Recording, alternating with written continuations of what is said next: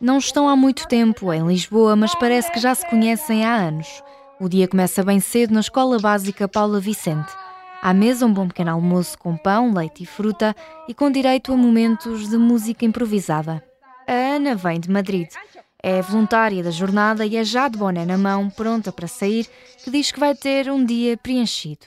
Por lo que vamos a ir al Parque da Grasa a la formación específica donde nos van a enseñar dónde vamos a estar colocados y lo que vamos a hacer el resto de días es visitar la ciudad que ya hemos empezado a visitarla y es muy bonita. Pero hoy yo quiero ir a Misa los Jerónimos a las 7. Para muitos, esta não é a primeira nem será a última jornada.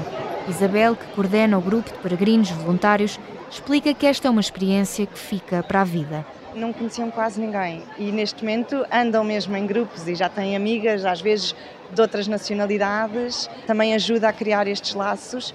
Não tenho dúvidas, eu ainda tenho amigos da jornada de 2011 em Madrid. A poucos metros, na escola secundária do Restelo, há outro grupo de peregrinos que se prepara para sair. Vão passar o dia no Santuário de Fátima. A Regina, que vem do México, não consegue esconder a emoção.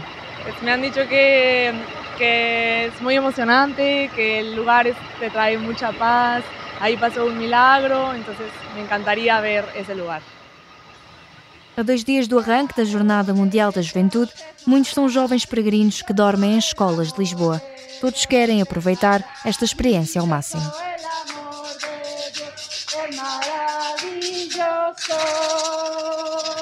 E bem grande! Grande é o amor de Deus.